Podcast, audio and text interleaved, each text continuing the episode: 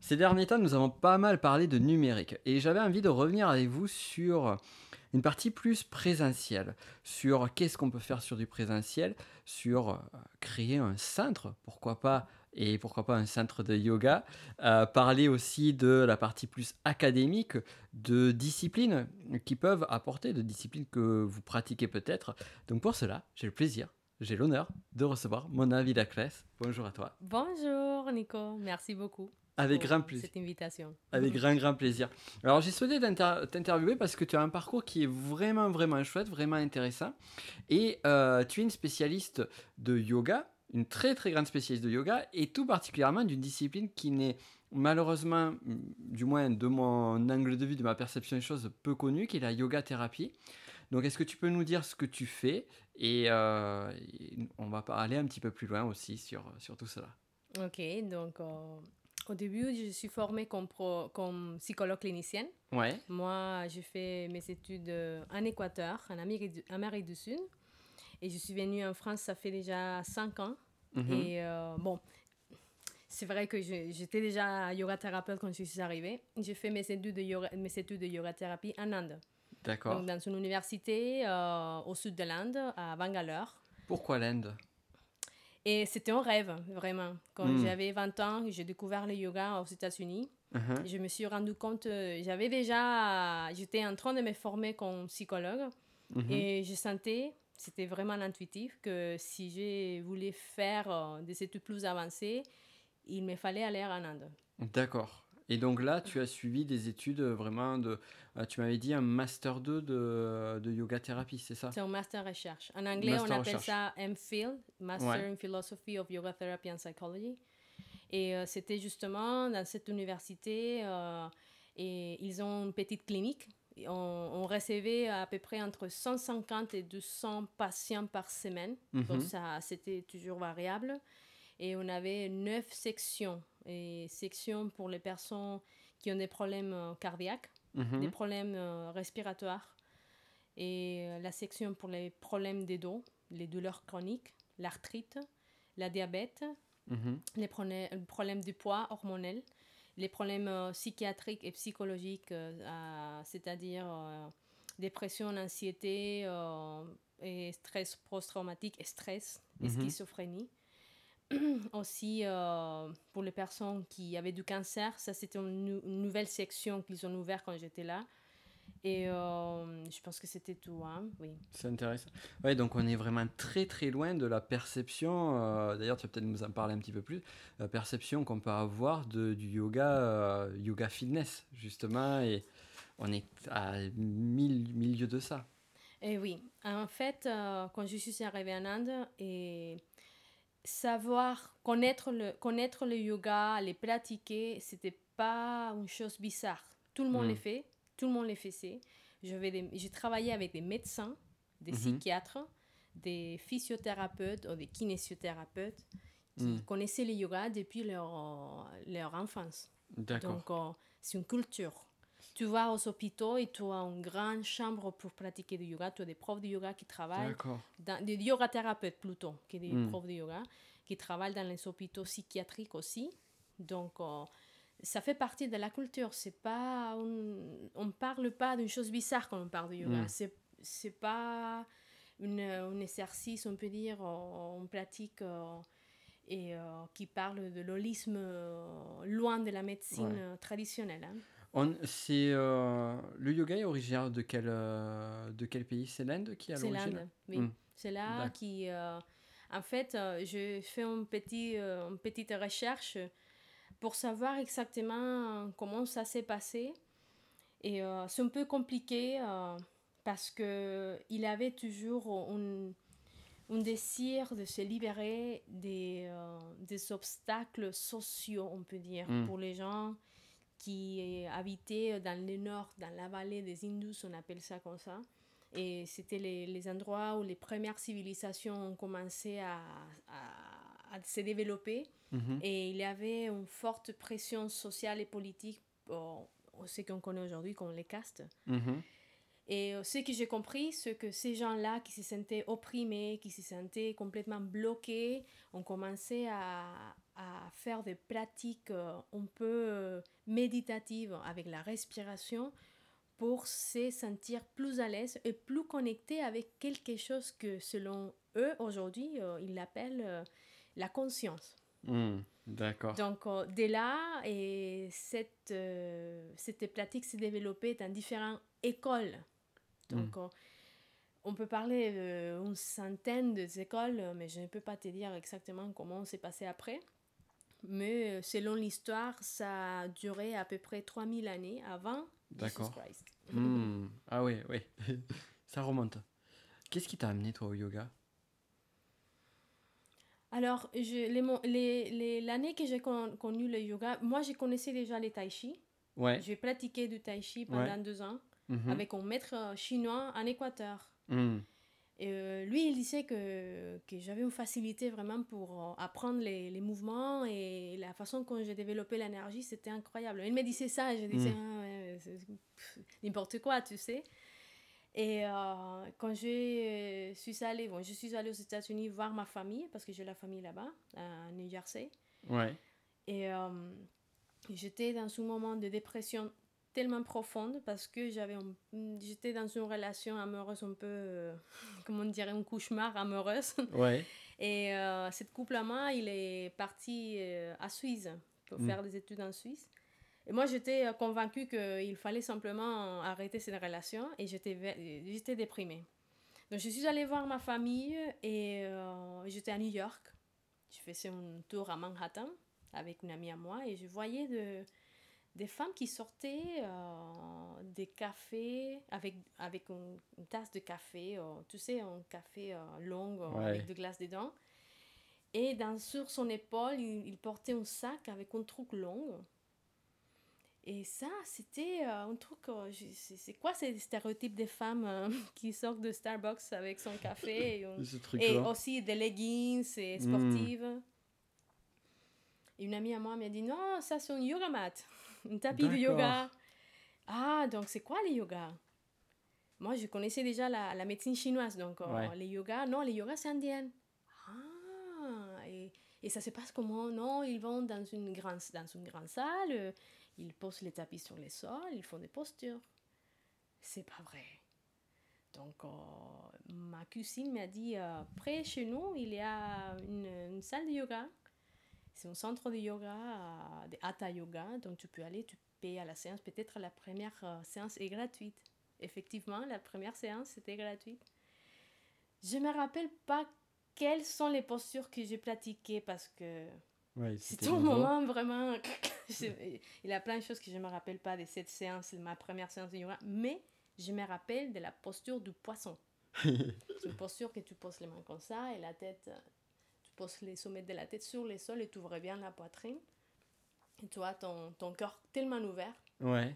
Et tu respires et tu sens une énergie. Qu'est-ce que c'est ça? Pourquoi je me sens comme ça? C'était incroyable. Donc je dis, bon, je dis à, la femme, et elle s'appelle euh, Catherine. merci, hein, et on se verra bientôt, ciao. Donc j'ai marché chez ma, vers la maison de ma, ma tante et je me suis dit, je finis la fac. Les moments que je finis la fac, je vais en Inde. D'accord, ah oui, donc du coup, ça a été le coup de foudre dès, euh, dès la première séance. Je me rappelle très, bien de ces moments-là. Je suis allée avec euh, Malik, mon, mon, époux, et près de la salle de yoga, et dans les parcs qui, qui séparent la salle et la maison de ma, de ma tante, je lui ai dit, tu vois ces roues-là? C'est dans cette rue que j'ai décidé que je serais prof de yoga C'est fou. Et donc, du coup, après, tu t'es consacré, mais que à ça, finalement. J'ai fini mes études de psychologie. Ouais. J'ai fait une thèse sur euh, les suicides selon la psychanalyse de Lacan. D'accord. C'était quelque chose complètement différent. Et mes profs, ils étaient euh, tellement émotionnés, euh, motivés pour que je puisse aller en Argentine et continuer mes études comme hmm. psychanalyste. Ouais. Comme psychanalyste. Et et il me disait, bon, Mona, donc quand, est-ce que tu vas en Argentine Oui, je vais en Argentine, mais pour, mais pour chercher des écoles de yoga, pas pour chercher une école de psychanalyse. C'est fou. pourquoi tu vas faire ça Oui, je vais me plonger dans le monde du yoga. Et toi, tu étais poussé, tu savais que c'était ça, quoi. C'était... Euh, il n'avait pas, il n'avait pas un doute pour moi. Il n'avait pas un doute pour moi. Je hmm. savais que j'allais faire ça pendant le reste de ma vie. Et ah, tout ça, je l'ai vu comme un film quand j'ai marché vers la maison de ma tante. C'est fort ça, c'est incroyable, incroyable. Donc as, du coup, tu as réalisé deux rêves. Euh, le premier, c'est d'aller en Inde, qui était vraiment ton plus gros rêve. Celui dans une, tu m'avais dit, c'était justement une, une, école très prestigieuse euh, de yoga thérapie euh, en Inde. Et après, le second rêve, et j'aimerais qu'on aille un petit peu là-dessus, c'est que tu as créé ton propre centre de yoga sur euh, Toulouse. Oui. Est-ce que tu peux... Euh, le centre de yoga thérapie. Yoga thérapie, pardon. que je ne te... Je sois pas insultant. non, non, c'est pas, c'est pas insulte.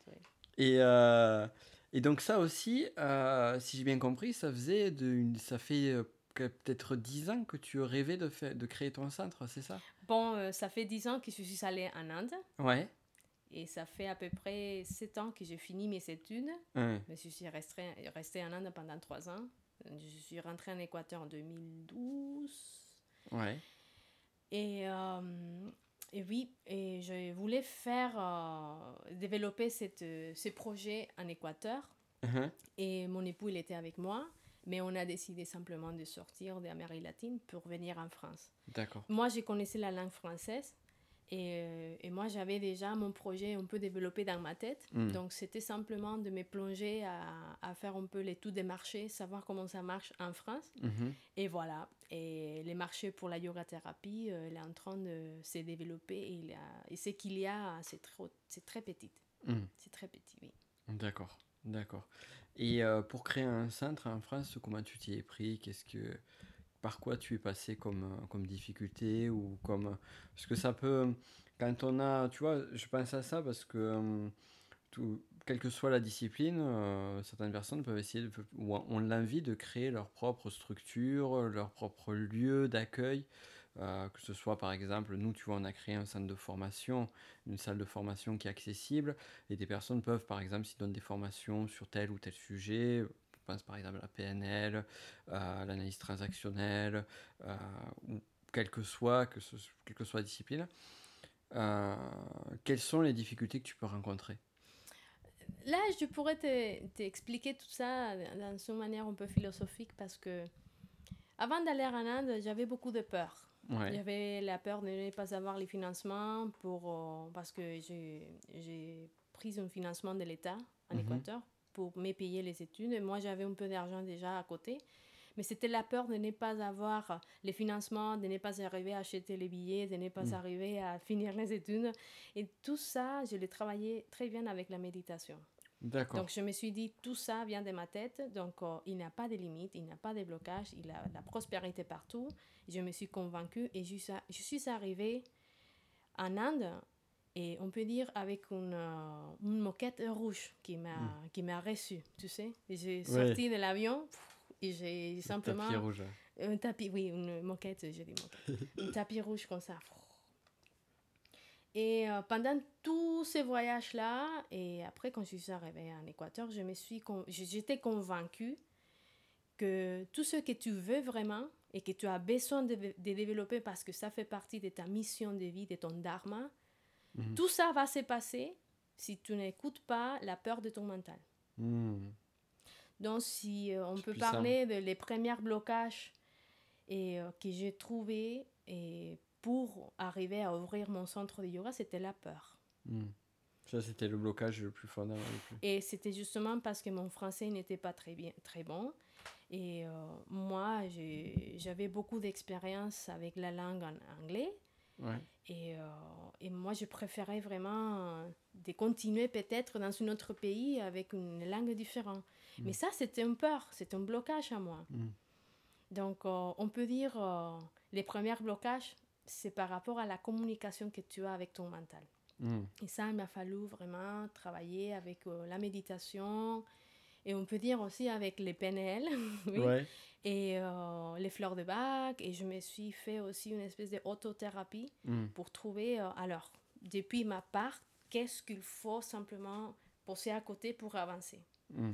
Après, le deuxième obstacle, je peux dire, c'est les marchés de la du yoga en France, c'est le, yoga en France, c'est pas considéré comme, comme une pratique euh, et thérapeutique. Hmm. considéré que comme un loisir. Donc tu vas au studio de yoga pour faire yoga fitness, pour et transpirer beaucoup et après tu es allongé sur le sol et tu es relaxé. Mm. La méditation fait partie de certains centres, des les, les curriculums des centres, mais pas de, tous les centres. En, sur Toulouse, je ne sais pas à Paris comment ça se passe. Et euh, donc je me suis dit, euh, il faut convaincre les gens, il faut faire mon travail comme je sais le faire et peut-être parler du yoga depuis mm. euh, son aspect thérapeutique. C'est un travail pédagogique finalement à faire avant de, de qu'une personne puisse être convaincue ou puisse venir à toi. Donc ça, c'était un défi très, très mm. important. Ouais.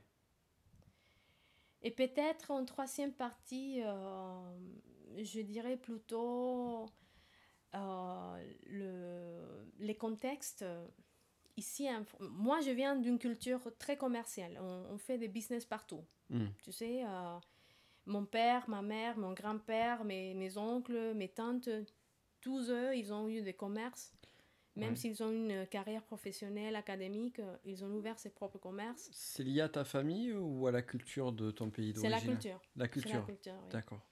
Donc, hmm. euh, c'est pas mauvais de faire l'argent. Ouais. Et euh, ici, j'ai trouvé des gens qui me disaient, mais euh, ouvrir un centre, c'est, ça c'est un business, une entreprise. Mm. Il faut se méfier parce que euh, faire l'argent, c'est pas bien. Je dis, mais c'est quoi ça? En tant que prof de yoga, et on parle, on part de la partie yogique, les profs de yoga qui veulent vivre humblement, c'est pas nécessaire de vivre comme une personne qui n'a pas les ressources économiques. Humblement, c'est différent à être pauvre. Ouais, ouais, tout à fait. Et être prospère, c'est différent à être riche. Ouais, ouais. Donc, très juste. pour moi, c'était des messages un peu négatifs que je disais, je, ne dois, je ne dois pas vraiment écouter ça. Pourquoi il me dit ça? C'est intéressant qu'une personne comme toi, qui n'est pas de, de culture originaire euh, française, euh, pointe du doigt cette, cette problématique-là qui, euh, moi, en tant que Français euh, de, de, naissance, je, je, on, sera, on est, je vois qu'on a vraiment cette, ce côté malsain vis-à-vis de l'argent et vis-à-vis de la richesse, de l'enrichissement. Et, et c'est très dur. Je trouve que c'est très dur dans ce pays. Cette, et selon la philosophie du yoga, c'est une question très basique dans la, la façon de survivre dans les la planète. Et euh, c'est, ça fait, ça fait, euh, c'est justement par rapport à la relation que tu peux avoir avec l'argent. Et ça, c'est pas mm. partout, hein, c'est pas seulement en France. Il y a des gens qui pensent, moi et l'argent, on va pas ensemble. Mm. Donc, euh, les gens comme ça vivent comme ils, veulent vivre. Mm. Et moi, quand, quand j'ai commencé mes, mon parcours comme prof de yoga, comme, comme pratiquant de yoga, je me suis rendu compte que on peut répéter les erreurs des générations passées et par rapport à la relation avec l'argent. Et euh, c'est vrai, je me suis dit, moi, si ça peut m'arriver à moi, je voudrais simplement avoir euh, les ressources pour faire possible mon dharma. Mm. Mm. ma mission de vie. Mm. Et c'est vrai qu'aujourd'hui, euh, j'ai une vie très confortable et euh, je peux voyager, je peux manger ce que je veux et je partage avec une vie avec un, garçon très euh, sympa dans ma vie, tu sais. et je sens que je suis une femme, une personne prospère. Et tu sais, c'est complètement différent à croire que je gagne l'argent et simplement pour la gagner. Non, non c'est cette conscience vraiment. Et tu sais quoi, Nico? Mes patients, j'ai eu des patients qui m'ont jeté l'échec sur, les, sur la table comme ça, tenez. Et je les ai appris à prendre l'échec ou l'argent en espèces, les poser sur la main droite, mais les donner directement à ma main droite et faire une espèce de révérence. Mmh, comme remerciement. Oui, et ça, pour eux, c'était comme, pourquoi on fait ça? Et je disais, parce que tu dois changer ta relation avec l'argent. Mmh, mmh. C'est une énergie qu'on échange. Donc même sur la gestuelle, tu te rends compte de la, de la relation qu'une personne a avec l'argent.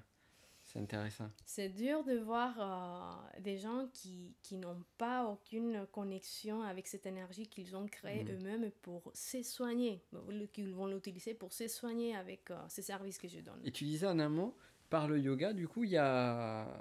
Est-ce que donc, du coup, on parle d'argent dans, dans ton apprentissage du yoga, dans les textes que tu as appris? Est-ce que tu as vu cette notion de... de... Ouais oui, je ne l'ai pas lu directement dans les écritures sacrées yogiques, philosophiques, mais j'ai entendu pas mal de profs, de maîtres parler de comment un yogi doit se relationner avec l'argent et hmm. avec euh, leur travail. Ça, on appelle Dharma Yoga. D'accord. Oui, dans le Bhagavad Gita, peut-être là, et il y a un chapitre entier qui parle de ton Dharma, et c'est les dharma de chaque personne, c'est son travail. Donc, si tu rentres dans une... Euh, euh, le dharma, c'est le travail ou la mission de la vie? La mission de vie. D'accord. Qui est euh, incarné par le travail, ce que je comprends. D'accord. Oui, oui. Hmm. Donc, par exemple, tu vas avoir... et je voyais ça partout l'Inde. Tu rentres dans un petit magasin et qui vendent peut-être des tissus, qui vendent peut-être des, des chaussures et tu vas voir une, petite statue de Ganesh avec une bougie. Et tu dis, c'est quoi ça? Et les Bhagavad Gita explique que tu fais une révérence à une partie de toi la plus profonde, en ce cas ton âme. Oui, parce que mm. c'est grâce à cette connexion que tu peux rendre heureuse une cliente et tu peux te rendre heureuse à mm. toi-même. Mm. Moi, je te l'explique d'une manière euh, très simple. Oui, oui, bien sûr. Oui, mais euh, ta mission de vie est liée par euh, rapport à la relation que tu as avec les gens qui vont venir profiter de, de, de, de service que tu donnes. D'accord. Et ça, c'est euh, customer service. Complètement. customer service. Tu, fais, tu, tu, tu rends heureuse à la personne qui va profiter de, ton service, tu sais. Et euh, des fois, je dis à Malik, euh, mais ici en France, les customer service n'existaient pas. c'est un peu difficile et c'est un peu malheureux. Ouais. Il y a vraiment une. Donc oui, donc on peut dire que la partie, la, les développements de, de, ces petits centres, de ces petits centres, et, et les blocages étaient par là. Et si les gens pensent que mon, mon, seul intérêt c'est de faire l'argent, bon, je m'en fiche parce que. C'est leur problème. C'est leur problème. Moi, je suis là pour faire une autre chose. Et, euh, et il faut pas écouter les gens. Hmm. Je dis ça toujours. Il faut pas dur les écouter. c'est dur quand même. Comment tu fais toi pour pas les écouter? Méditer. Méditer, la méditation. Et c'est mon intuition qui parle. Hmm. Parce que quand tu médites, tu développes ton intuition, tu te connectes avec ton âme. Ton âme ne connaît pas la peur. Ton âme ne mm. connaît pas la négativité, ni la souffrance, ni la doute. Mm. Et quand une, personne vient te parler depuis la doute, la peur, la manque de confiance, il parle depuis son ego. Mm. Et pourquoi tu vas écouter une personne qui parle depuis son ego? C'est très pertinent ce que tu nous dis là. C'est pour ça que je t'ai dit c'est philosophique. ouais. Très très pertinent. Et cette philosophie-là, tu l'as appris au fur et à mesure que tu, que tu as baigné dans cet univers du yoga c'est... Euh, si tu, si tu as une bonne formation, un bon formateur, tu vas entendre ce type d'informations. Hmm. Et, euh, et c'est un truc que je l'ai entendu depuis les débuts de ma, de, ma vie professionnelle comme thérapeute euh, alternative, on peut dire. Oui, parce que toi, tu as dû voir passer beaucoup de, de professeurs, de profs de yoga, tu as dû voir beaucoup de courants différents. Après, cette prof que je t'ai dit, elle s'appelle Catherine à New Jersey. Mm. Je ne l'ai jamais vue jusqu'à l'année. Non, au début de cette année, on s'est rencontrés pour la deuxième fois depuis 20 euh, ans. C'est fou. oui, je l'ai trouvée sur euh, Internet et je lui ai dit écoute, euh, je suis allée en cours avec toi. Tu Je pense que tu ne te rappelleras pas de moi, mais. Et ça s'est passé comme ça, comme ça, comme ça. ça C'était un centre à elle. Elle a fermé, elle a continué dans une autre euh, encadrage, on peut dire, euh, encadrement, pardon.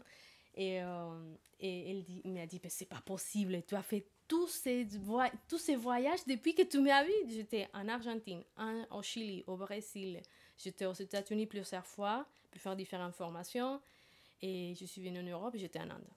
C'est fou. Donc, oui, j'ai passé par différents différents discours, on peut dire. J'ai entendu différents discours, j'ai connu différentes perspectives. Mm. Et c'est vrai que la seule perspective qui reste à la fin, c'est la perspective que tu connais sur ton tapis. Hmm. Ah, c'est beau ça. Oui, et euh, il y a un prof à moi qui, qui habite à Pondichéry en Inde. Il me disait, euh, c'est Sri Aurobindo qui dit ça, c'est un maître euh, yogi et du sud de l'Inde.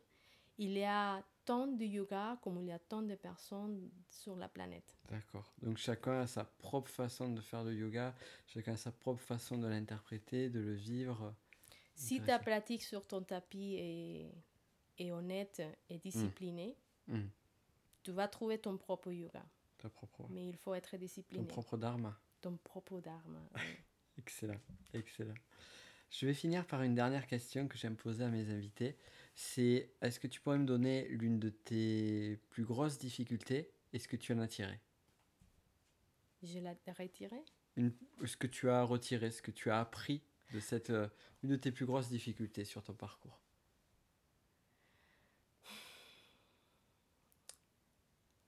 je pense qu'il faut rester toujours vrai à soi-même. Ouais. Il faut rester engagé à, à la voix, à cette voix qui parle de ton, depuis ton cœur. Ouais. Et c'est, et c'est la... Bon. Ça, tu vas arriver si tu es en pratique et euh, discipliné. Donc, mm. il faut s'attacher à sa, à sa pratique tous les jours. Hmm. Pour que tu, puisses rester toujours. Il y a eu des moments où tu as douté justement de ça, où tu as eu euh, cette voix intérieure qui, qui s'est éteinte ou qui n'était pas présente? Oui, oui, oui, et ça arrive, euh, et c'est, je ne suis pas la seule, je me, rendu compte, je me suis rendu compte qu'il y a des autres profs de yoga, des thérapeutes comme moi dans le monde qui se sont et, euh, confrontés à des situations vraiment difficiles par rapport à la santé. Hmm. Moi, j'ai une Mm. une blessure de genou. Mm-hmm. Et ça a commencé quand j'étais en Inde. Mm-hmm. Et ça s'est développé jusqu'au moment que je suis venue aussi en France et j'étais euh, opérée. Mm. Donc il y avait un moment que je me suis dit peut-être je vais arrêter ça pour le reste de ma vie. Putain, ouais. Et, euh, et je reviens à ce que je viens de te dire. J'étais opérée, j'étais coincée sur mon lit et j'ai fait euh, pas mal de méditations guidées de yoga nidra pendant trois mois mhm. sur mon lit. Et ça, c'était ma pratique. Je n'étais pas, je n'étais pas sur le tapis, mais j'étais, j'étais sur mon lit en pratiquant du yoga. Ça va être dur. Donc, euh, c'était ma pratique tous les jours. Même mhm. quand j'étais en train d'être opérée, j'avais mhm. mon iPod avec des mantras, donc je répétais des mantras tout le temps. Et euh, ça peut être un peu obsessif pour certaines personnes, mais c'est la façon que j'ai appris. Mais toi, c'est ce qui marche pour toi. Oui, c'est la pratique euh, quotidienne et la, la, clarté avec laquelle tu l'as fait et ton honnêteté mm. pour ne pas te détacher de la voix de ton âme. Mm. Très joli, très joli. On va s'arrêter là-dessus du coup parce que je crois qu'il y a... C'est parfait. Où est-ce qu'on peut te retrouver, dis-nous? Alors, euh, moi, je suis à l'Union et 11 chemin du Sablé, au centre de yoga thérapie euh, La Spirale. Pourquoi la spirale C'est une autre histoire, mais j'ai vu cette spirale pendant que j'étais coincée sur mon lit en train de méditer. Hmm. c'est un beau symbole, la spirale. Oui, oui. Très beau symbole. Et euh, là, j'ai mon centre de, thérapie, de yoga thérapie et je, reçois, je reçois de patientes qui veulent simplement avoir un suivi psychologique. Et aussi yoga thérapeutique et j'ai des cours collectifs. Et j'ai aussi un endroit, un espace pour euh, accueillir mes patients au centre-ville, à Jeanne d'Arc. D'accord. Mhm. Donc, vous retrouvez tout ça si vous êtes sur Toulouse, dans le coin, ou si vous passez euh, dans, dans, cette belle région ensoleillée qui est Toulouse. Ben, tu peux voir mon site web. Oui. Et euh, monavillacres.com ou sinon laspiraleyoga.com. Donc, tous les liens sont dans la description du podcast. Merci à toi. Merci à toi, Nico. Et à bientôt. Namaste. Au revoir.